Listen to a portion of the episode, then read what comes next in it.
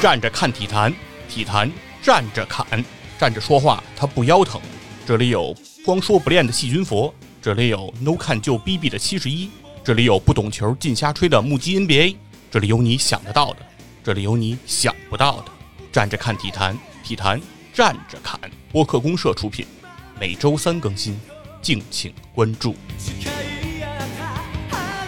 大家好，欢迎来到体坛站着侃，我是光说不练的细菌佛。我是 No Can 就 BB 的七十一，好，欢迎来到我们的第一期节目啊！哎，这个我们第一期节目呢，这个选题其实我还是费了很大的心思的啊啊。为什么呢？我忽然觉得吧，就是我作为第一期节目，嗯，它的现实意义可能不如它的历史意义重 要。就是说，现在有多少人听可能不重要，啊对但是未来可能会有一些人来挖坟，说这个体坛站着侃，对吧？ 你们要说体坛的事儿，那你们第一期讲的是什么人呢？对吧？讲的是个什么人物？讲的是个什么事情？嗯对吧？这个对于我们历史会非常有影响，所以我们就选择了这样一个人物，他是谁呢？就是这个 Michael 舒马赫。这是为什么呢？就是首先，F 一这项运动啊，嗯它被誉为这个世界三大运动之一哦，啊。这个三个运动盛会都是什么呢？世界杯、嗯，足球世界杯、奥运会哦，之后就是这 F 一了。哇，那很高了啊，对所以，说这是一个大的盛会。嗯哎，那为什么要说到这舒马赫呢？嗯作为这个 F 一现在目前唯二的七冠王，哦，对，所以说也是一代车神，嗯对吧？我们也要在这二零二一年的年初一定要做这期节目，嗯因为我们怕到了二零二一年的年末，八冠八王冠王就产产生生了。对，我们要想在这个汉密尔顿之前汉密尔顿啊 对，对要把这件事情完成。对 嗯对，然后另外一个私人原因呢，就是这个舒马赫这个级别的天皇巨星，嗯是细菌佛唯一在生活场景下嗯，遇到的人。哦，你见过舒马赫本人是吗？对哇，我见过他本人，哦，而且这位置哎，就离咱今天录音这地儿不远，是吗？也在北京是吗？就在北京，哦就在三里屯的阿迪达斯店。哦，对，就是某一个冬日的早 上某一个啊冬日，，哦也可能是深秋，我记不清 了啊。然后我也不知道为什么，嗯我就来到了三里屯的阿迪达斯店。然后哦，这当时店里没什么人是吗？啊啊，很清静啊，哦没有什么顾客，可能哦店也是刚开。嗯，我在里面想看鞋，哦，然后我在看鞋的过程中，我就发现我想去拿某双鞋的时候，总被人挡住。哦，嗯我往一个方向走，哎，有一个人就挡我一下打；你一下， 有一个方向又有一个人挡我一下。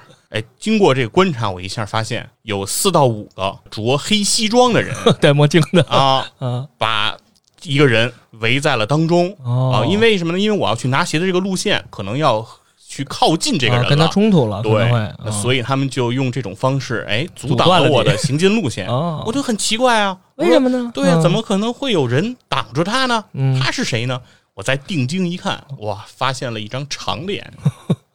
啊，确实就是这一代车神 Michael 舒马赫，当时就在这个店中。啊，我以为是参加活动，然后你去作为这个观众，或者你是慕名而来，原来是一个巧遇这么一个嗯没过错程。哇，儿，那对太，这是一太个有幸真了。正的生活场景啊哦。，对那，你跟他有一些互动，比如说你你会跟他进行沟通，比如说跟那保镖说：“大哥，我跟他聊两句 儿。完全没 有，完全哦没有。对，当因为当你发现说，当你靠近他的时候，嗯都会受到这种阻碍”。哦，你有也威就啊慑了。对，你也就不用想其他的 了。哦对，那这算是呢，我个人跟舒马赫的一些小小的姻缘。哦，那也很幸运了，很嗯幸运了。嗯对，所以我们今天呢，就来聊聊这舒马聊赫。聊舒马赫，嗯嗯舒马赫呢，是一九六九年生人，嗯，他一九六九年的一月三号出生在德国一个小城嗯叫许尔特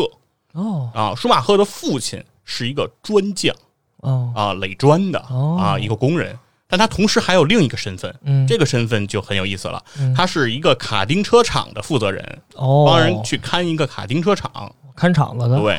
这样一来就给舒马赫造成了一个得天独厚的条件。是嗯环对境，他所以说他从很小就开始接触卡丁车这项运动了。哦，在六岁的时候，舒马赫就已经夺得了自己在家乡举办的这个许尔特的卡丁车赛的冠军。六岁的时候，对，很小的时候他就已经崭露头角了。啊，哦，所以说就是有天赋啊，真啊是对挡不住。嗯，到了这个八三年开始，嗯这个舒马赫当时还很小啊，只有十四14岁啊对，他就已经开始了这种相对专业的这个卡丁车比的训练和比赛了。哦对，八七年嗯的时候，舒马赫就进入了这个职业车手的这个行列啊哦，。嗯他当时效力的车队呢是奔驰的这个车队，当然当时从事的比赛是 F 三 F 三，嗯哦以及这个房车的一系列比赛。嗯这个时候他离 F 一还有一段距还还离，还有距离，对对，但是四年之后，舒马赫就第一次开始了自己的 F 一赛场的生涯。那刚二十一岁，对哦，当时还非常年轻的年轻舒马赫，嗯对他当时的第一场比赛，他的第一支效力的车队是哪儿呢？嗯我相信很多朋友可能都不太清楚，嗯，因为大家一想到舒马赫，就是那巴黎就是了一袭红衣，对对吧？嗯以以以身红妆啊，没错，都觉得，而且这一袭红装次次的跃上这个领奖台，对对对对，，非常的这引人注目。嗯但是他的第一支效力的车队却不是法拉利，嗯，是这个乔丹车队。就是可能年轻一些的 F 一车车迷都不知道乔丹车队，嗯，维对和可很有多可人能真可能不知都道对，维和嗯很多人可能都不记得这个不记得这这个名车字队了，对对，但这个乔丹车队呢，其实当时就是 F 一的一个个人车队，哦，就是他的老板就是乔丹啊，就就叫乔丹啊啊，是这么个人。不是篮球的那个乔啊丹不，是那 个 Michael Jordan 啊，还不是嗯，啊。他第一场比赛呢是在哪儿呢？就是在这个比利时大奖赛，然后哦比利时大奖对赛，，开始他的这个生涯。他在排位赛里的排名是第七名，嗯呃，这个排位赛的成绩其实也是非常的出众的，对，因为毕竟是一个年轻人，嗯毕竟是第一次登场，对吧？就取得了第七，中上游了，对，嗯很多人还是对他寄予厚望厚。望，嗯对，，但是这场比赛并不顺利，嗯，在正赛中，舒马赫没能完成一圈比赛，然后因为当时他发生了离合器的故障，哦就是他的赛车出出问题了，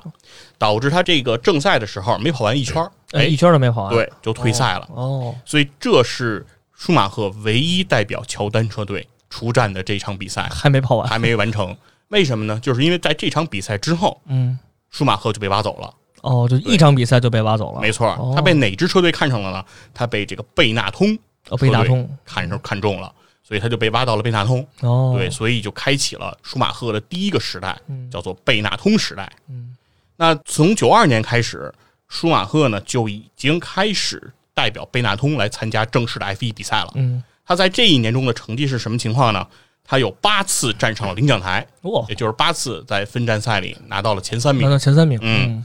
同时呢，就是这个比利时站，嗯他拿到了分站赛的第一个冠军。哦，就是就是他职业生涯的起点，哎他拿到对了冠军，对，嗯等于就是这就是他一年之前的那个起点嗯。起点，他这次在这儿拿到了冠军。嗯，在这一年呢，舒马赫总积分是五十三分哦，啊，排名在第三名。也不错了，对非常不错，嗯在当时那个时候啊，这个 F 一的这个积分啊还是非常值钱的哦啊，它不像现在。从二零一四年这阿布扎比站哦，开始，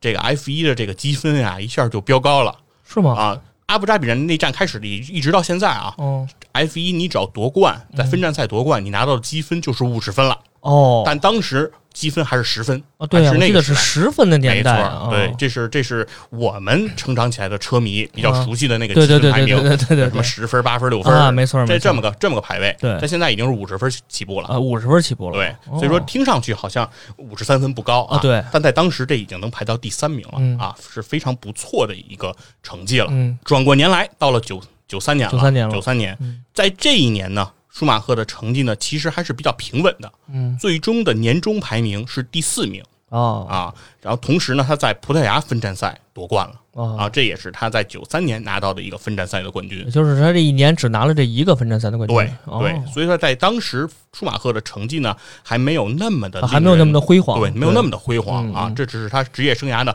刚刚起步。对，因为这个时候的舒马赫还非常非常的年年轻嗯对，那马上时间就要来到了传奇的一九九四九年。四年啊嗯九四年这一年啊，发生的事儿就太多了太多了嗯太多 了。那首先来说，在这一年的这个比赛中，舒马赫的这个成绩已经有了突飞猛进的提升哦啊，他的驾车水平在这一年也得到了一个迅猛的发展。嗯举一个实例来说，嗯在这一年的西班牙站嗯这场比赛中，舒马赫驾驶他的贝纳通赛车发生了离合器的故障，哦故障导致了什么呢？导致舒马赫的贝纳通赛车的档位卡死在了五档，哦就没法再再就是往前说了这个车失去了五档以外的其他所有档，哦，只有五档了。就不能降档，也不能升档对，了，不能降档，哦没有那很升危档险了，也就是说，你不能用低档位二三档过弯，哦你也不能用高高档位位冲来刺了来冲刺。对嗯对，就是一个卡在五档的一个赛车。哦舒马赫就驾驶着这辆赛车短短的几圈之中，嗯，掌握了只有五档的赛车的驾驶方式。哇，就是过弯的水平呢对很高了，他就开着这辆卡死在五档的赛车，嗯，完成这个比赛，哇并且实现一个又一个的超车，甚至开着只有五档的赛车进出维修站。哇，那因为他进出维修站，我记得进维修站是要把速度降下来的，因为保证安全。那嗯个对如果说你要过快的话，还会还还会罚。对，我记对得现在 F 一的规对定是对，对，朱马赫当时就是靠着只有五档来尝试这个举动。那就是对天赋，了。所有的这个听众啊，大家可以去尝试或者想象一下，或者回忆一下，嗯你在驾校学车的时候是个什么样的经历，对嗯对吧？你的这个半联动啊、闷离 合，你是怎么操作的？嗯学车的时候你是怎么一次又一次熄火的？如果现在让你驾驶的这个汽车啊，手动挡嗯只有三档或者只有四档，嗯，你想象一下，你自己能否顺利的把这辆车开出五百米这样的一个距 离？对可能都很难。嗯对，首先你要利用在从零三档或者四档起步嗯，这件事情，对你来说肯定就异常的艰难。对，但是舒马赫就居然把这件事情完成了，完成了。并且在这场比赛中嗯，开着这辆故障车拿到了第二名。哦，所以这已经是一个非常惊人的行为了嗯啊！有的时候已经不能用这种呃天赋来形容这件事情了、嗯啊！当时威廉姆斯车队的这个技术总监海德嗯说了这样一句话：说如果舒马赫做的这一切都是真的，那我们都应该卷铺盖回 家。对，就是不应该再有这样的比赛了。就是这个这个东西太惊人了对，。这是非常人所为的，我觉得应该没是嗯错，没错。所以说这个呢，已经可以证明舒马赫的这个驾驶能力已经到了一种登峰造极登的峰这造个极的水平。这个这个程度了。而且这会儿他还还很年轻，应该是九四年，他应该是也就才二十五岁。，对，刚刚二十刚五刚岁的这25岁个舒马赫，然后接下来时间就得到了九四年的五月一号，嗯那发生了一个大事件了，嗯就是圣马力诺的伊莫拉赛道嗯见证了一个巨大的悲剧，嗯，一个传奇的对陨落，悲剧的主角就是埃尔顿·塞纳，哦嗯对我们之前的一代车神，就是舒马赫之前对 F 一的车神。的一代车神啊，嗯在这里陨落了。他出事的这个弯叫坦布雷罗哦，这个弯嗯，这个弯道呢其实平平无奇，啊，不是一个极它端。不是一个发卡弯，哦，也不是一个连续弯，嗯，它是一个非常大的弧形，哦它是一个高速弯。哦，对，那就在这个高速弯中，嗯，当时塞纳他的排名依然是第一，第一名，对嗯，然后紧随他身后的，向他发动着无数次攻势的人，挑战的对，就是迈克尔舒马就赫。是舒马赫，嗯，舒马赫在他的身后给了他造成了很大的压力。嗯，但是呢，在在这个高速弯中，两个人的车速都超过了三百公里每小时，哦，就过弯的时候对都在超过了对三百公里每小时，所以这是一个高速弯。嗯对，所以塞纳发生了一个失误，嗯导致他以三百零七公里每小时的时速嗯。冲出了这个坦布雷罗湾，撞上了这个水泥墙。那会儿我那会儿 F 一那个就是过弯的时候，不是现在都有轮胎进行一个缓冲保护，那会儿也是有的，对吧？嗯对但是因为它速度实在是太快，对因为三百零七公里，我觉得听众们可以想象一下这个速度，咱们正常开车也就一百四五，我觉得就正常人已经肯肯定接受不了了。但是三百零七公里的速度，对他撞上去是当当三百零七公里的速度冲向这个水泥墙的时候，嗯一切所谓的保护，都是无用一的。切所谓的这些安全设施，嗯在那一刻可能都显得有点微不对足，道没。错，嗯对，出了这个事故，然后导致塞纳的这个陨落、嗯啊，然后但是呢，这件事情发生起来，说说它的原委，嗯又感觉有一点蹊跷。气球，嗯对，，在这次圣马力诺伊莫拉这个赛道比赛开始的练习赛中，嗯，就已经有一位车手在这个比赛中失去了自己的生命。哦嗯他，在练习赛的时候发生了事故，对，因为场地相对湿滑，哦刚刚下过雨，哦，嗯对，所以可能有一些事故隐患。对，但是当时塞纳就已经提出说这场比赛我要弃赛，啊，我不想比了，对，想要终止比赛，就认为现在的天气情况不啊，适嗯不适宜宜比赛再了，进行 F 一这样哦激烈的比赛了。嗯对，但是当时的弗兰克爵士，也就是威廉姆斯车队的这个老板，嗯以及 F 一的掌门人伯尼，嗯两个人双双找到了塞纳，劝说他回到赛场，进行这场大奖赛。嗯那塞纳也知道自己怎么说，胳膊拧不过大腿，嗯对，没有用，我只是一个车手，对我并不能左右一项运动的发展，嗯或者说，我也不能成为 F 一比赛的绊脚石。半小时，对，，所以说依然他去选择了参赛。嗯而在这场比赛开始之前，都有一个嗯仪式，就是参赛车手要在赛道上签上自己的名字，哦在全是赛道签地字图。对胜四庄，呃，嗯、可以理解为一种仪式吧，嗯就相当于就像是足球比赛，嗯两队的球员那个要互相、啊，互相这个对交队换长要旗，对，互相交换一下队旗，对然后再对拍张合影，拍张合影，对，嗯就是这么一种仪式。嗯，对赛前仪式，对，嗯在这个赛前仪式，好巧不巧，嗯，塞纳签名的位置就是这个坦布雷罗湾，哦，他的就名字签在了这儿。对，就签在了这儿。那当他这个签字是随机，你想签在哪儿签在哪儿，还是对有一对个对，哦，大那家随就是机的，哦，嗯这是一个赛道地图，只只是说所有的参赛选手都在上面签上字，哦，做一个纪念。可嗯能也是比如说给这个赛道啊留哦留个念啊嗯，对这这种仪式，嗯，对。但是当时他签字的位置恰就是这恰个哎就是弯这个坦布雷罗湾那，一切就是天意了。对，所以说这一切呢都是令人不胜唏嘘吧。对对对，对，然后在这里呢也想念一念，就是关于塞纳对于自己的一些言辞，嗯让大家可以试着去体会体和会一下塞纳的一个心境吧。嗯他说，在赛车飞驰的时候，和所有正常人一样，嗯我不想伤害自己。作为一个 F 1车手，你可能会在某个瞬间从这个世界远远的消失，生命随时可能会终结。你会发现自己如宇宙中的尘埃一般微不足道。扪心自问，这一切究竟值得吗？他不仅是父母的儿子，也是速度之子。答案对我来说非常明了。迈出第一步时，我就知道了这一切。而今天，我一如既往的这样，不知不觉间，我早已接受了如此的安排。体育无关生死，体育高于生死。在我看来，人与人之间的差异就体现在面对危险的态度中。每个人总要选择对自己负责。如果我发生了致命的事故，我希望我就那样故去。我不想待在轮椅里，我不想在医院里受这份罪。既然我活着，我就要活得完整。很极端吧？会因为我就是一个很极端的人。嗯，如果我只能不完整的活着，那会毁了我。其实听完塞纳这句话，就感觉这一切好像也是嗯一个他，嗯，我觉得作为车手，作为 F 一车手来说，他的去世，因为虽然是一个事故，但是也完成了他对自己的一个愿望。如果说这个他没有当时直接去世，而且是在轮椅上度度过了二三十年，这样他会更痛苦，嗯还不如就这样直接陨落，才会完成，才会显得他是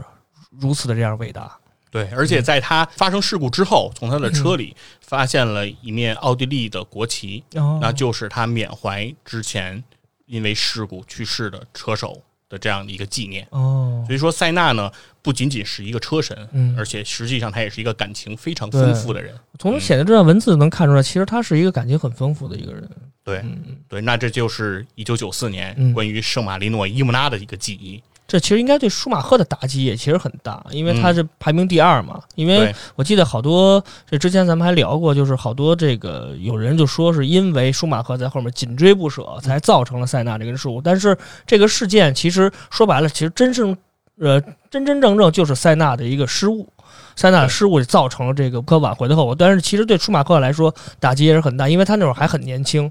而且塞纳那会儿也应该是舒马赫的一个年轻时候这个偶像，嗯，结果是造成这么一个无无无法挽回的一个悲剧事故。其实对于他来说，舒马赫来说，应该他的压力也是很大的。没错，没错。嗯当时也是有很多的压力会给到了舒马赫，对，说如果不是舒米给了塞纳特这别么大大的压力，力嗯可能塞纳不会出现这个就没失误没这个事儿等等，对对这对些的对压力其实对舒马赫也会有一定的影那当响。然，那当然，，对，然而故事九四年的故事还没结束，嗯在这一年的这个收官战，嗯澳大利亚站嗯又发生了一个精彩的故事。嗯这个故事就是在这场比赛的时候，舒马赫是带着一分的领先优势进入了这场收官战，哦，也就这场比赛将决定他和达蒙希尔谁能成为九四年的年度车车手王冠军。嗯对，那这场比赛之中呢，舒马赫其实一直处于领先的位置，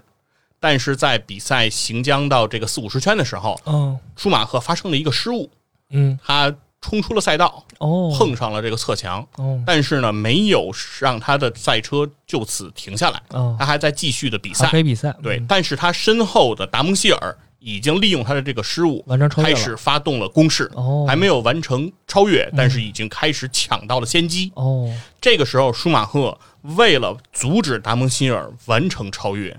选择了没有让道，而嗯哦，径直的跟达蒙希尔发生了碰撞。碰撞，对，经过这次碰撞，嗯达蒙希尔和舒马赫双双退赛退，赛，都没能完赛这个澳大利亚站，哦没能取得积分。嗯，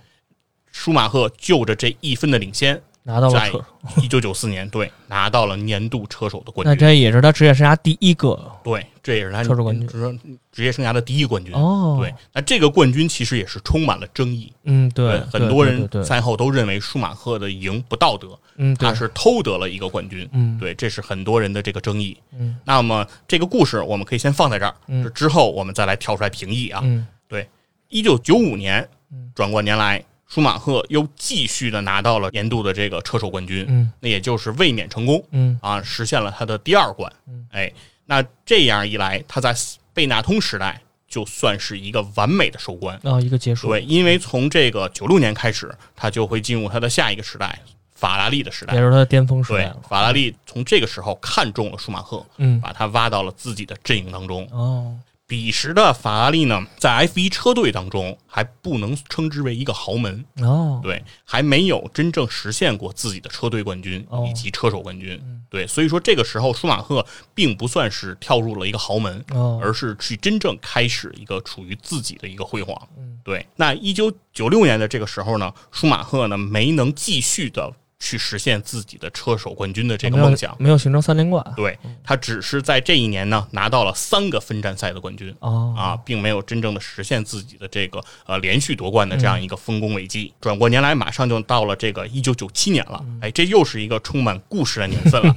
九七年首先发生的事情是什么呢？嗯，是迈克尔舒马赫在这一年等来了自己的弟弟拉尔夫舒马赫，哦，拉尔夫舒马赫，小舒马赫也就是，小舒马赫对，也就是说，在 F 一这个赛场上，嗯当时一共就只有全世界只有二十位车手，嗯，也就是全世界开车水平最高的二十个人，其中的两个人是舒马赫，是舒马赫家庭 的，所以说明这个家族绝对是在驾驶上有着过人的天嗯也赋是和过人的天天赋天分。对，嗯，彼时的这个拉尔夫舒马赫呢，效力的车队呢还是乔丹车队，哦，啊也跟他的是哥哥一样，啊对，也，是这个呃迈克尔舒马赫开始自己 F 一生涯的这个地方。嗯，啊。然后，而且非常相像的就是拉尔夫舒马赫呢，实际上在乔丹车队待的时间也并不长，也不长，哦对，九七年、九八年在乔丹车队效力，到了九九年开始，他就开始了自己大家更长时间嗯见到拉尔夫舒马赫的那样一个装扮，一身白衣。哎哎，对对因对为对，因为那个时候他就加入了这个威廉姆斯车队，威廉姆斯对，嗯彼时还会被称之为叫宝宝马马威嘛廉姆对斯，对宝，马威廉姆斯车队，没错，这就是所谓的1997年。但是呢，97年的故事也是不仅于此。嗯，在97年的最后一场比赛当中，出现了和1994年非常非常相像的一幕。哦，迈克尔舒马赫在收官战西班牙赫雷斯站嗯，这场比赛开始之前，又是领领先先一一分分。对，这次他领先的对手是维伦纽夫。维伦纽夫，对，哦，他领先维伦纽夫一分的身份进入了这个西班牙赫雷斯站。嗯，呃，也就是在在这一场比赛中，又将决定谁是九七年的年年度度冠军冠军了。嗯对，那在这一场比赛的开始的过程中，舒马赫依然是保持领先，嗯，但是依然是冲击在赛道， 这个比赛的过程中，因为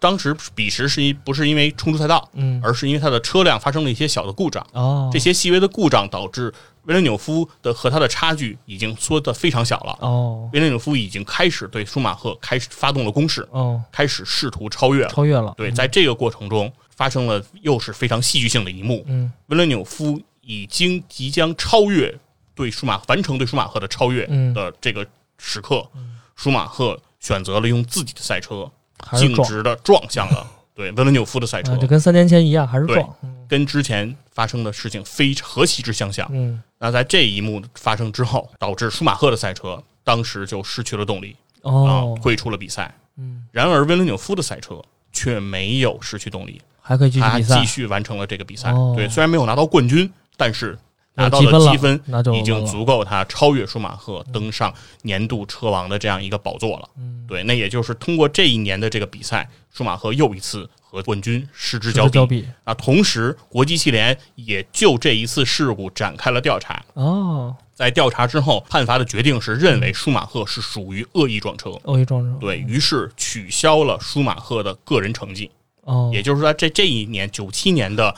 舒马赫的个人亚军也没有了，被对是被哦官方取就消是了他没。有积分了，已经。对他的个人积分被取消了，哦但是他所得到的这个车队积分还有车队积分还是被保留了。哦，对，，只是他的的这个个人的荣誉被剥夺了。那就在这个时候，其实舒马赫是面临极大的争议的，嗯，因为所有人都会想起九四年的对那三一年幕。前那个是，对，嗯非常非常像苏亚雷斯咬人的这种情形， 就是感觉你永远不知道他的下一次会在什么时候到来，对，而而你觉得一旦发生这种极端的事件的时候，这一刻这个时刻一定会到来，对他还会用这种方式来解决问题。没错对。所以说，包括他的弟弟这个拉尔夫·舒马赫在嗯接受采访的时候也说。我的哥哥一定是对胜利极具追求和饥渴的对，啊、为了赢，他可能真的不惜于危险驾驶。嗯，啊，这是他弟弟对他的一个评价。那其实这时候呢，我们也会跳出来来思考这样一个问题，就是究竟什么是体育精神？嗯，就是每每我们就是谈及体育精神的时候，大家可能都会讲的是说，呃，比如说什么将裁判误判给自己的点球射飞，是嗯，吧？扶着这个竞争对手，哦，福州竞争者一起下，场，对对对一对，起什么冲过终点线啊，或哦等等，这些被称之为体育精神的这种彰显。嗯，体对育道德的展现也是体育精神的一种嗯一种这个传播，嗯然而呢，在舒马赫身上，我们看到的就完全不是这一切，嗯，看到的是对胜利的这种极致的渴望，不遗余力的对这种追求和争取。那在更多的时候，可能我们会想的更多的是体育精神代表的叫友谊第一，嗯比比赛赛第第二二嗯。对，但是然而，真正的奥林匹克精神却是更高、更更 快快、更强强。对对，那也就是舒马赫其实代表的是另一种体育精神的诠释。对，追求的就是更好的成绩嗯，追求的就是极致的速度嗯。对，既然我是车手，我在这个赛场上，我追求的就是赢过所有人嗯。对，那这可能我认为是舒马赫的一种体育精神的一种展现。嗯这是他个人的一种体育精神的展，他认为这个体育精神就是这个样子，他要对他自己的体育精神来一个做最好的诠释，我觉得是这样的。对，所以说也是说充满争议吧。对，并没有错，我觉得并没有错。就像科比和乔丹一样，就是篮球界的科比和乔丹都是都是神级别的神一样级别的人物。科比在去世之后，好多人开始挖科比的一些黑历史，大家就发现科比其实是对胜利极致渴望的人。他不光要求自己要在凌晨四点看到这个洛杉矶的早晨，他有时候要求队友也同样做到这种事情。其实是，其实每一个人不见得像都像他一样，但是这就是他的精神。舒马赫也是这样，我觉得。没错的。所以说我有时候会觉得说，呃，这种极致的追求胜利啊、我觉得往往其实带给我们会有一个更多的鼓舞和对这种激励。对对，所以说我觉得呢，我的我想说的是什么呢？嗯就是其实九七年的这场比赛的这种评论是有公论的，嗯对吧？国际汽联是给了舒马嗯赫说一处个罚处罚的，了嗯对。那所以说，如果舒马赫有罪，那就请制裁他，对，没有问题，没有问题对，那但是呢，如果我们这些车迷嗯，想要制裁他，烦请先追上他。对， 对，因为你永远不可能追在人家屁股后面去指责别人，对对对吧对对你要到他前面去。没错嗯马上呢，其实时间呢就到了九八年了。嗯。其实这一年呢，也已经是舒马赫来到法拉利的第三个年头了。嗯对，这一年对舒马赫来说，其实也是非常的焦虑的，嗯因为他已经从贝纳通来到这个法拉利三年了，但是嗯还在没这有三年中，对对还依然没有拿到自己想要的那个冠军。嗯然后在这一年当中呢，这个迈凯伦来势汹汹，嗯在这个比赛中给了法拉利车队非常大的压力嗯，又到了这个比赛的最后的角逐的阶段。嗯那这一次呢，舒马赫拿到了杆位，嗯其实一切的优势都在舒马赫这边，嗯对所有的这种利好都指向了舒马赫，嗯都指向了法拉利，说认为今年该赢了。该赢了。对，经过了九七年的这样的一些争议、嗯争议和浮沉嗯，那舒马赫应当去取得自己的荣誉了。但是事与愿违，在这一次比赛当中，舒马赫爆胎了。哦，也是对没完成比赛。对，由于爆胎又没能完赛，哦，再一次的与这个冠军失之交臂。那在这一次的打击，其实也已经是非常非常的大了。嗯，嗯，那转过年来呢，又到了一九九九年，嗯哎，马上世纪之交了。之交了。嗯嗯在这一年中呢，舒马赫可以说是非常的不顺，嗯因为在这一年英国站银石赛道的这个比赛中，一直嗯舒马赫的脚发生了事故，骨折了。哦，对，舒马赫断脚之后，在这一年中拿到了四十四个积分，嗯，在年度的这个车手榜上排名第四名。也非常不错了。对他，因为他从英国站断脚之后，就等于是离开了赛场。啊，就参加不了比对哦赛了。他，直到了最后两站，他才再次回归。嗯通过他最后两站的回归努力，帮助法拉利拿到了车队队的冠军，对年度总冠军哦，在一九九九年，这是法拉利车队建队以来在 F 一这项赛事中首度登顶。哦，对，也所以是队史的第一个车队冠军，嗯这是队史的第一个车队冠军嗯，这这对法拉利的意义是非常重啊大对的。对对对，然而对舒马赫来讲依然是失意的。对，对，就是说舒马赫呢，依然在这一年又没能拿到自己的这个冠军。对，嗯，虽然我帮车队拿到了冠军，但是对于车手而言，尤其是像舒马赫这样的车手而言，他的个人荣誉有可能会更对于他来说会更加重要。但是他还是因为这个呃腿伤，还是没有没有能完成自己的一个一个一个呃个人冠军，其实还是很惋惜的。对，这是一个非常遗憾的事情。对，非常遗憾对。嗯，然后转过年来，新世纪了，哎到了二十一2000世纪，年了两千年了。两千年呢，发生了一个首先重大的事件，嗯就是法拉利车队的二号车手埃尔文转投了美洲虎哦，车队。对有印象这个人。对，嗯于是一个熟悉的名字嗯即将登场，那就是长期陪伴我们的这个法拉利的二号车 手巴巴里里切切罗 罗。对，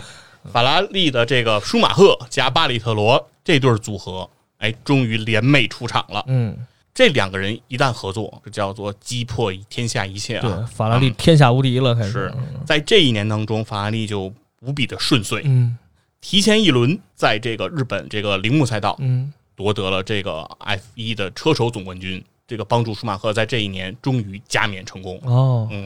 然后同时呢，法拉利也得到了自己的这个车队总冠那军。也是第二个车队对哎总冠军，了。嗯也就是说，法拉利在实现了车队总冠军卫和冕这个车手总冠军。嗯，对这是第一次是吧？对，嗯在这一年终于这个实现了。嗯马上呢，到了零一年嗯，哎，这个舒马赫和巴里切罗这对儿组合依然是天下无敌嗯的这个状态。配合越来越默契了，应对该说是在这一年当中，其实基本上呃展示的就是两个人的这种所向披靡吧。对，法拉利呢，当时也在这个时候展示了自己赛车的所向披靡。嗯，当时也很多人都说，到底是因为舒马赫的驾驶技术好，还是法拉利那还一劲爆，是法 对对，还是法拉利的车快。对对，对，而且法拉利不仅仅车快，它的车队的这种配合，呃，也非哦对常让棒，托德的这种叫什么什么运筹帷幄，嗯对吧？嗯那个跻身致远，也在这期里面就是发挥的淋漓尽致。嗯，在这一年度的这种比赛当中，舒马赫也无数次利用这种近战的策略，对，对吧？然后利用这种干胎与战哦的这种模式，嗯拿下了很多的这种让人称道的这种成绩。嗯在这一年中，他就开始打破无数的记录，哦几乎在这一年塑造了所有的这种赛道上的单圈的最快车速，哦，都在不停的被他在刷刷新，来刷新。对，但在这一年最终的情况呢，是在匈牙利大奖赛上，嗯，舒马赫和巴里切罗这对组合帮助舒马赫在提前了五轮哇，就夺冠了，就是 F 一大奖赛提前五轮一骑失去绝尘了，这对，个失，去了悬念，嗯，没错。那在舒马赫呢，又一次拿到了自己的这个车手总冠军，卫冕了，对，这已经是他职业生涯的第四嗯第冠。四冠了，对，那转眼就到了这个呃零二零年，二年对，了，二零零二年，啊嗯嗯，这一次舒马赫完成的是什么？就叫冠伟业嗯啊，已经在这里拿下他的第五冠了。那就是三连冠已经达成了，对嗯，当时的法拉利呢，一共拿到了二百二十一个积分。哦，对，话还得说回来，嗯就是这个还是在积分比较值钱的那个年代。哦对，对就是拿分站赛冠军只能得十分的时得代十。分，对，，法拉利车队拿到了二百二十一个积分，其中一百四十四分是来自迈克尔舒马赫。哦，所以舒马赫在整个的车手的这个排行榜上也几乎是一骑绝尘，雄居第一，没错，是非常非常精彩的一个表现。嗯，也就是其实从这个呃零零年开始到这个零二年，都是非常非常伟大的这个表现。都是很傲人的战绩，嗯，然后时间呢，其实就来到了这个零三年。嗯，对，零三年舒马赫的对手发生了很大的变化了。换人 了，哎，嗯舒马赫当年是在这个追随这个塞纳的脚步，嗯，跟他竞争的呢是达蒙希尔。达蒙希尔，对，嗯然后后来呢是这个哈基宁，嗯后来哈基宁对对哈，基宁又是维伦纽夫维，伦纽夫，对，而这时候跟他竞争的车手已经变成了年轻的 Kimi 对莱科宁嗯，和蒙托亚，嗯对，迈凯伦的莱科宁和这个宝马威廉姆斯的蒙托亚，嗯对，已经是年轻一代的这个年轻一代的车手了，对年轻一代的车手了。嗯，对，很多人可能对 Kimi 这个名字比较熟悉，嗯嗯，是因对，为这个林志颖在参加这个《爸爸去哪儿》这个综艺， 啊对，对吧？他的儿 他子儿子叫 Kimi，被叫叫 Kimi，啊对，，为什么被叫 Kimi 呢？其实就是因为他向莱克宁致敬对是吗？林志颖是非常喜欢对莱克他也是个非常好的车手，对哦，因为林志颖是本人也本人是一也个是车手，对对对嗯对，所以对他是非常喜欢莱克宁的。嗯嗯对，那莱克宁和蒙托亚其实代表着两个完全不同的性格。嗯，对，Kimi 被称之为冰人，冰人对，嗯永远都是那么没有表情情，对，嗯对永远的冷静。对而蒙托亚呢，就是暴躁如火，对啊，霹雳火。 蒙托亚在比赛中就是不夺冠必爆缸，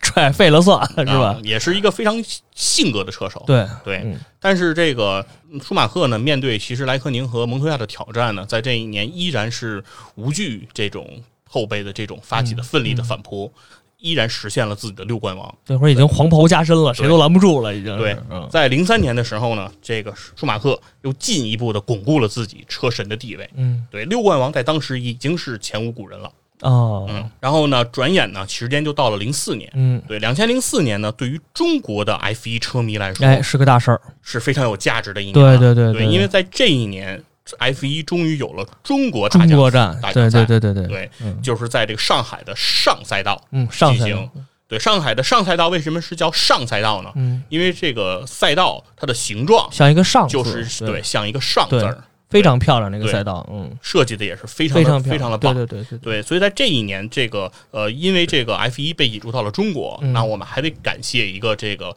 中国大奖赛的，算是中国 F 一教父，嗯就，叫郁之飞于 志飞啊。这个人呢是谁呢？又是这个足球的话题了，啊，就是我们北京国安的老对手， 老对手啊、上海海申花花的前任老板。嗯，时任他应该那会儿已经不是老板了。对，当时他已经将这个上海申花队出售了。啊，已经卖给已经卖给朱俊了，那就是、嗯啊没错哦儿，这个时候他是转来投资这个 F F1 一赛事了这项运动了。哦，对，由他来把这个来引进过来了。嗯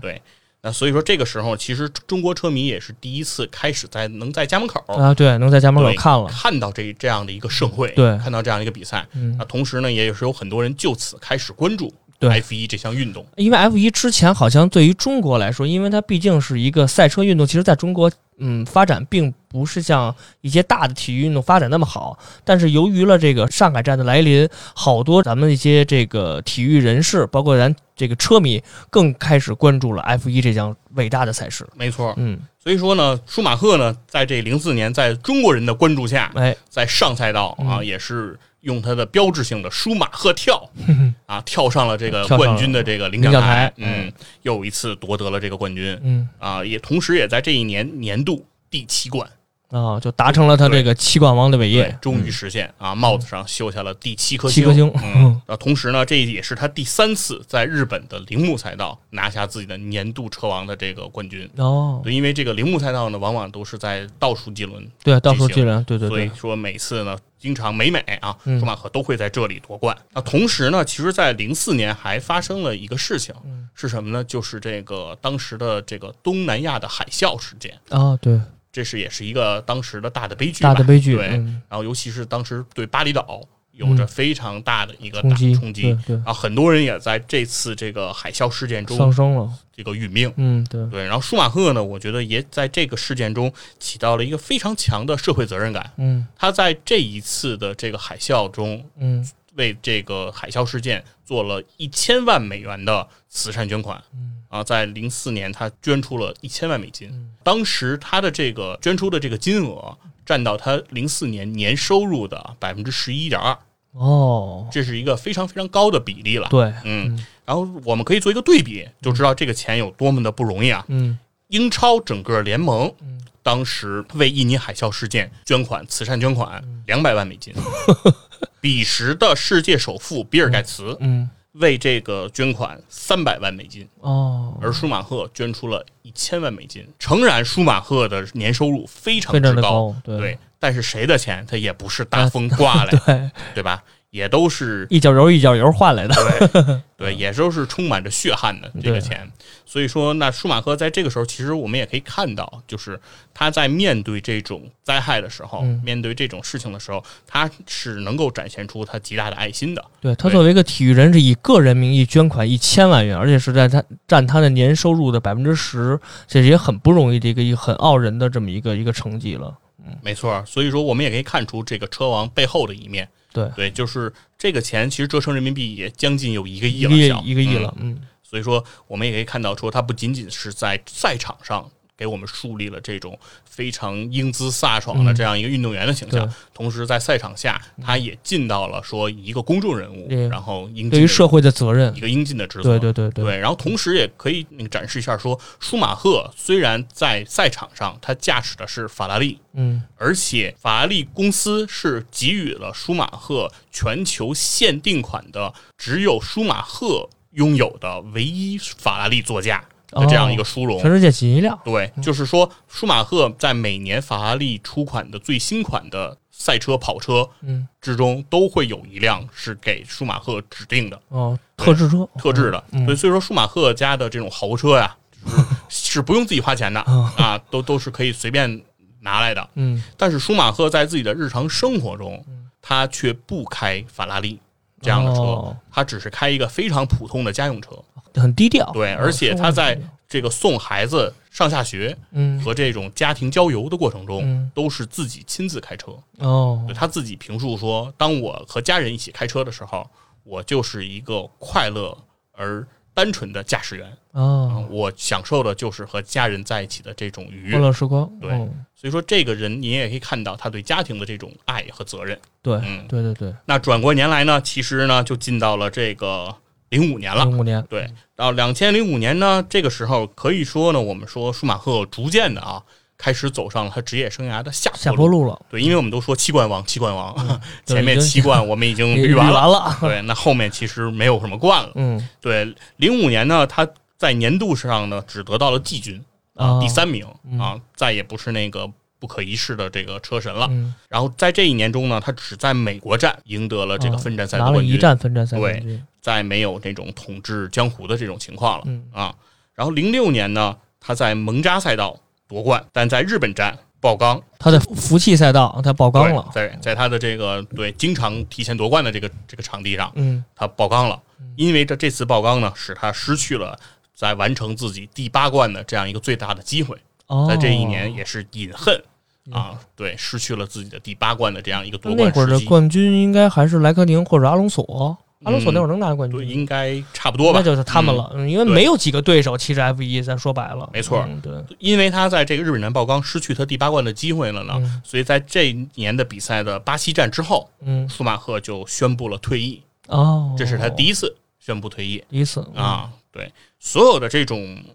怎么说天皇巨星，嗯或者说是这种不可一世的体育之神吧，嗯，可能都得是宣布一次退役对。对，对，然后之后呢，我还会回来的， 对，还要选择再回来一，I'm 次。 back，I'm 对 back，对，对，舒马赫呢也不例外啊，嗯也不例外，对，在零九年的时候，这个法拉利官方就宣布这个舒马赫呢来复出，嗯，来顶替这个受伤的这个马萨，马萨，对，来完成这个剩余的这个 F 一的比赛。嗯，但是呢，非常有意思的是，在这个消息发出后的十二天，嗯，舒马赫就个人宣布取消了复出的计划，呃，哦，理由呢是自己的这个身体原因、哦啊，认为说不太适于继续进行 F 一的比赛了。哦，嗯对，然后事情呢也非常的有意思，还是在零九年，就是在这一年的年底，舒马赫呢又一次第二 次，对，提出了自己的这个复出计我 划，还是回来吧，对，宣布了这个复出。嗯，那这一次复出，他选择的车队就不再是法拉利了，然后，而他选择了是奔驰车队。进行效力，哦，，对他选择真正的复出，嗯说在一零年开始，我要代表奔驰车队参加这个 F 一的比赛。他那会儿已经四十岁了。对，两千零九年嗯已的时经候四十岁了，已经是嗯四十岁的高龄车手了，很对高对龄了。嗯没错，他依然是说选择了这样一个复出。嗯，而且呢，事情也非常有意思。我们都知道，八七年舒马赫走上了自己的职业车手之路，嗯在那个时候，他效力的车队就是奔驰，对，他他当时是为奔驰来参加 F 三和房车的这嗯个嗯系列的比赛。那在这个时候，他职业生涯的算是终点，嗯又回到了自己的德国老家嗯，奔驰的车队。落叶归根，嗯，那在二零一零年呢，舒马赫最终的年终成绩是第九名嗯啊。这个成绩其实对比他的这种传奇的这种经历和传奇的身份来说，已经不是让人很对，满意应该了。是最差的这个他的个人生涯的这个一个积分成呃积分成绩，嗯，在二零一零年的时候是在截止二零一零年嗯最差的年度排名，哦，确实是如此，嗯第九名了。嗯但是还没有最差，只有这更更差。 没错，当时间来到了二零一一年，嗯转过年来，这一年中，舒马赫他拿到了第十三名，哦，嗯也就是还没有二零一零年的成绩好。已经进入倒数了，对因为一共就二十个二十个车手嘛，对吧，嗯他？已经开始到进入到了后半轮了对，嗯这样的一个排排名了。但是我们要关注到那会儿他的年纪啊，以及那会儿 F 一的时候那些车手的那个状态。当时阿隆索，嗯因为他当时也应该有汉密尔顿已经开始崛起了崭露头角了吧？所以说那会儿那一代的年轻车手，其实这个舒马赫的，而且那会儿他效力的车队应该也没有像下法拉利那种高度，所以说他的岁数加上那个车队的排名，其实也是正常的。我们也应该去理解一下舒马赫，嗯毕竟年岁很大，四十二岁了，当时他已经对，当时的舒马赫其实年事已高嘛，对。对，肯定不是他的这种生涯最好的这对种状态和时嗯机了。对于他来说，可能参加比赛就是就是他的一个每参加一次比赛都是他的他的一个成功，并不是我必须要跳到那个领奖台拿到第一名。可能对他来说，当时已经不会追求那么多了。嗯我个人认为，嗯没错。然后到了二零一二年，嗯这个时候舒马赫又一次回到了比利时大奖赛，嗯，也就是他 F 一职业生涯的起起点。点嗯对，这是他 F 一生涯的第三百场比赛。哦对，在这一场比赛中，他拿到了第七名，哦，这个嗯有积分了，成有积对，分这了，个这个成绩并不是很好，对，但是在这一场比赛中，也是发生了一个关键性的历史时刻，嗯就是维特尔嗯实现了对舒马赫的超越，哦，完成了一次精彩的超车。嗯那维特尔作为德国的又一个 F 一的希望，嗯，在这一刻成功的算是一个交接棒的交过程接嗯棒，对，从这个车王手中接过了自己的传承，对，对，那也就是为整个舒马赫的 F 一的生涯这种传奇，算是画上了一个相对相对圆完满满的一个句号句号。嗯对，而之后在二零一二年，在 F 一整个的赛季结束之后，舒马赫也就宣布了第二次退役。也就是这应该是正式的正式的退役了。对，因为不出意外的话，我们认为这也将是他的最后一次退啊，役对了。对，因为我们说不出意外，这就是他最后一次退役，非常的关键，就是因为毕竟还是出了意外嘛。对，二零一三年的十二月二十九号，嗯在阿尔卑斯山嗯正在滑雪的舒马赫在滑雪中发生了事故，嗯，对，导致昏迷不醒。对，一度是出现了植物人的这种对状态。对对，对，嗯所以说一代车神啊，在他的余下的时光当中，嗯其实是伴随这种治疗对和昏迷的这种状态对，其实也是我们会很唏嘘的一件事情吧。对对对对对嗯，嗯就是他在赛场上给我们留下了那么多精彩的这种瞬间，嗯可能我们无数次的去回忆他一次一次的赢，嗯一，次一次的胜利，对，对，但是呢，呃，却没有想到在最后的时候，他却呃用了这样一种方式，然后和我们做了一种在体坛范畴内的一个告别吧。告别，对，，因为无论他的生命是否在继续，嗯但是他和体坛应该算已是经彻底告别算是了。真正的这种告别了。嗯，呃，这一点来说，其实还是非常的令人唏嘘。没错，嗯，然后自从他出事故以来，其实嗯对于他治疗的这种方案和他的这种治疗的近况，也一直不停的被媒体所曝光。对，刚开始我记得三天两头就有好多好多有关于舒马赫治疗的消息，到底是一个什么进度？现在舒马赫是一个什么状态？可能过了这几年，其实从一三年到现在也是八年了啊。舒马赫可能是新闻现在越来越少啊，但是我们这个就是我记得现在应该还是一个，应该还是在这个被清醒的这么一个状态下，因为官方还是真是没有消息，现在到底是一个什么状态？对，说起这个新闻呢，也非常有意思。啊嗯其实，在很多年前就有过这样的一个新闻，嗯说舒马赫车王已经清醒，啊，已经清醒了对，但是清醒要带引号，啊，对，说他是清醒了，嗯，但是具体是个什么状态呢？没有任何图像资料的披露，哦对，所有人没有看到他所谓清醒的照片嗯，和清醒的这种图像视频都没对有和 VCR 对都没有看到。对对对，然后之后呢，就有报道说，舒马赫已经不再借助机器来生存了，嗯也就是说，他的生命可以不用通过机器来维持了。嗯啊，那这又是一个非常大的一个突破。嗯但同样也没有披露出来任何的图像资料。嗯然后又接下来的一段时间，又报道出过说舒马赫已经可以不用长期卧床了。哦，已经哎可以坐着了，对，那具体又是个什么状态，嗯依然不得而知。对，对，那所以说，呃，现在呢，舒马赫的儿子嗯啊，这个那个米克舒马赫嗯也已经加入了这个 F 1的赛场，对，开始驰骋在这个 F 1的赛道上。嗯尤其是在这个汉密尔顿夺冠的时候，嗯米克舒马赫呢还为这个汉密尔顿送上了一个赛车手头盔，嗯啊，说是自己的父亲啊把这个头盔送给汉密尔顿的，嗯然后令汉密尔顿也是异常的感动。对，对，但是舒马赫究竟又是一个什么样的状态呢？米克舒马赫呢也没有过多的去透露。嗯那也就是舒马赫的家人其实也不希望舒马赫的余生再受到任何的打扰对，这种报道吧。嗯因为毕竟对于一个传奇来说，可能任何的关注或者说同情，对于他来说，有可能都是多余的。对，所以说，这个可能也是我们想要和这个大家来说明的吧，就是我们也并不知道他的一个真正具体的嗯对，情况嗯现，在近况我们真不知道，对，但是呢，依然是说对他的身体健康来致以我们的祝福吧。对我们希望他真是像有些媒体说的一样，他现在已经可以说清醒，或者说可以长期不用卧床，这是我们的愿望。当然，实际情况，呃，有可能不见得是我们想象那样，但是作为车迷，作为见证他成为七冠王的我们这一代人来说，我们希望他会慢慢的健康起来，慢慢的能回到大众的视野，让我们都要看车王这一眼。这对于我们来说可能是更为这个重要的，因为毕竟它不像这个塞纳，因为之前塞纳是因为一个事故直接是失去了自己的生命。虽然刚才军佛也念了这个塞纳写的那段文字，其实写的非常精彩，这也是算是塞纳完成了自己的夙愿。但是作为这个作为车王舒马赫来说，虽然他现在已经只能是卧床，但是他活着，他就能证明一些东西，也有可能过个一两年，没准他就真正能清醒过来，真正回到我们大众视野，哪怕只有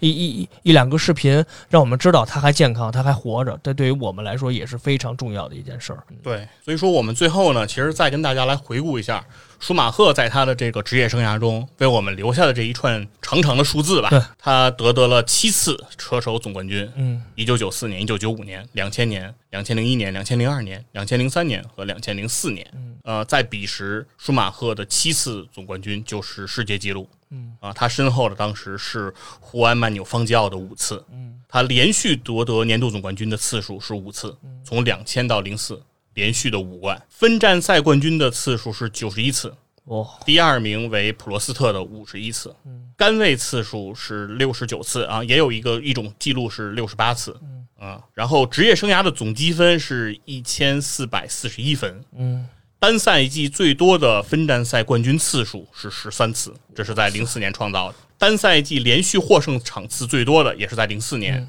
是七场。登上领奖台的次数是一百五十四次， 哦比赛的最快圈速次数七十六次，哦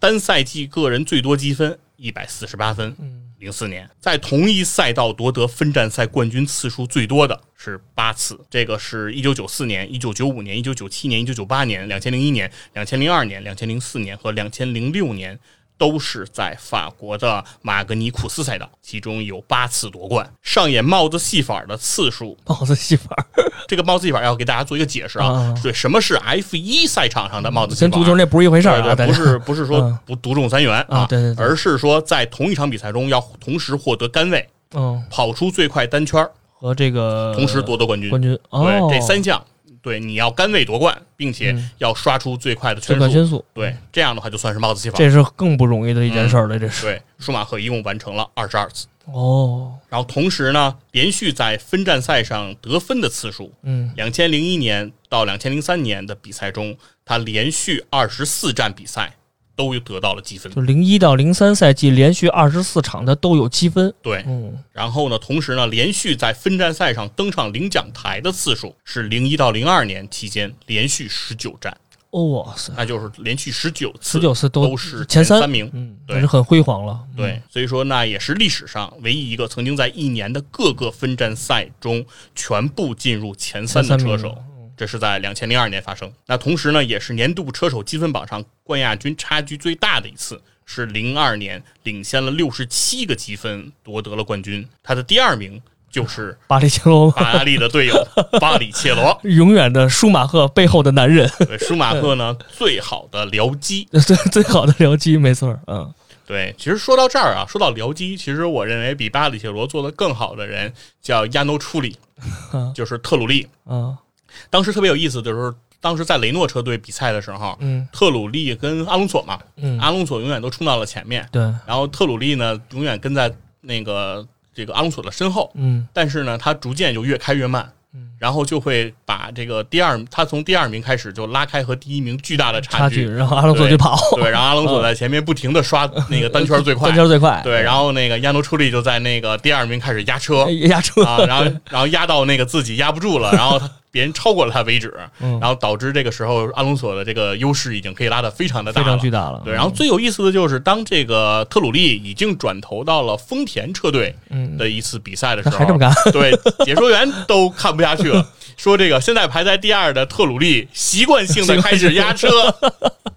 然后为那个阿隆索来创造这个优势。他已经忘了他已经换了车队了。嗯，就是当阿隆索在前面的时候，就习惯性 习惯性的压车。其实我之前看过一条消息，就是当时巴里切罗和这个呃舒马赫在一场比赛里，他们俩是第一、第二，舒马赫是第一，然后那个巴里切罗是第二啊，不是，刚开始是巴里切罗第一，舒马赫第二，但是为了巴里切罗，为了让舒马赫拿到他这个。呃，分站赛的冠军故意让车给舒马赫，让舒马赫超过自己，然后让舒马赫拿到了那一站的冠军。其实那个时候也是呃有很多争议的，说是因为这个也是算是这个体育不道德的行为吧，因为毕竟巴里切罗第一，而且领先优势其实还可以，嗯但是为了舒马赫能拿到他的这个分站赛冠军，为了一个车手更好的一个排名，巴里切罗让了，结果在当年的最后一场比赛，我忘了是哪年，然后也是同样的情况发生了，巴里切罗第一，舒马赫第二。结果舒马赫就没有再让巴里切罗让他，嗯他也是护送巴里切罗夺得了他那一站的分站赛冠军，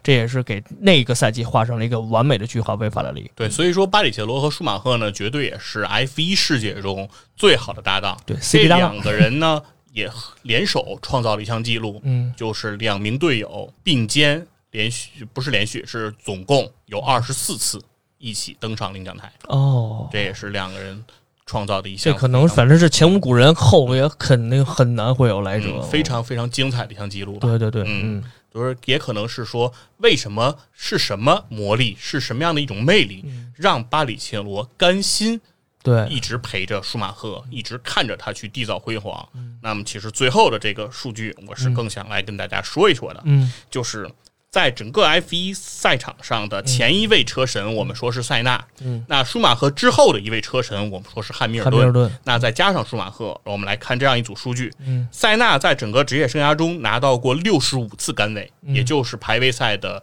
第一名，这第一样名保证了他可以在首位来发车，对对吧？可以创造一个很大的优势。嗯那塞纳一共拿到了六十五次杆位，他利用这六十五次杆位拿下了其中的四十一个冠军。汉密尔顿拿下了六十一个杆位，然后利用这些杆位，他拿到了五十三个分站赛冠军。哇，那就是他的转化率已经非常很高高了对很，高了甚至超过了塞纳。对，对，那我们来看舒马赫，为什么我们说他是车神？嗯舒马赫职业生涯中一共拿的，刚才提到了是六十八次，六个八个车位，杆呃，位那个杆位，对，他有六十八次是首位发车，嗯他拿下了九十一个分站赛冠军，也就是说，这是溢出的。 嗯，对，虽然说我没有拿这么多这个杆位啊，但是我前面有人，我可以扛着， 他可以让我让我成为分站赛冠军。对，所以说这是说舒马赫不仅仅是说他驾车的水平，而更多的是他有一个极强的求胜心。对哪怕我不是在杆位发车，哪怕我没有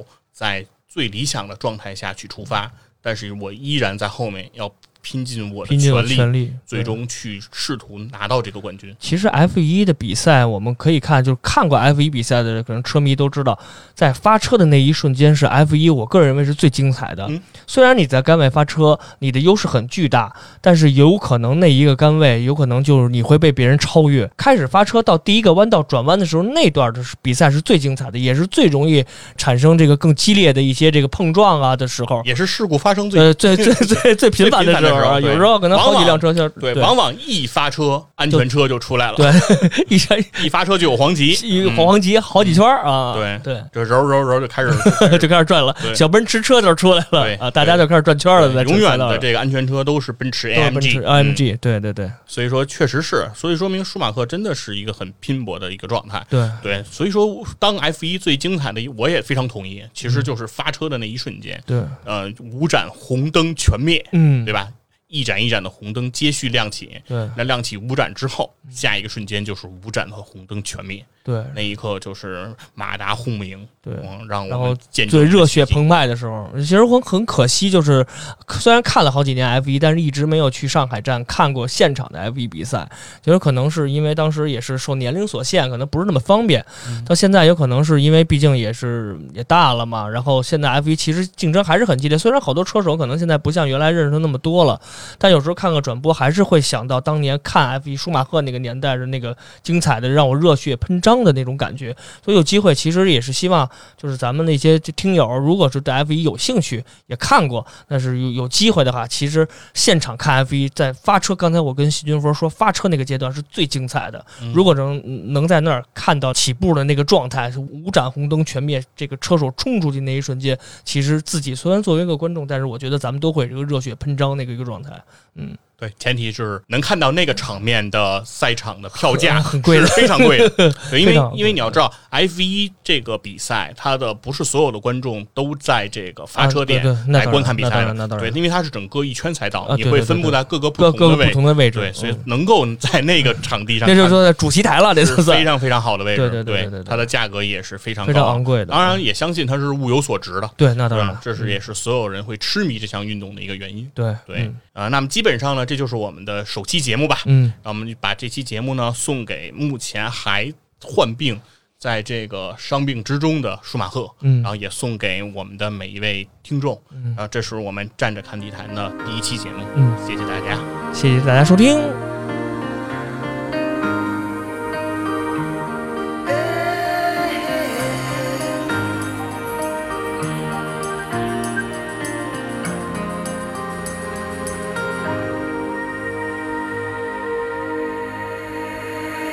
Here I am, this is me. There's nowhere else on earth I'd rather be. Here I am, it's just me and you. Tonight we make our dreams come true. It's a new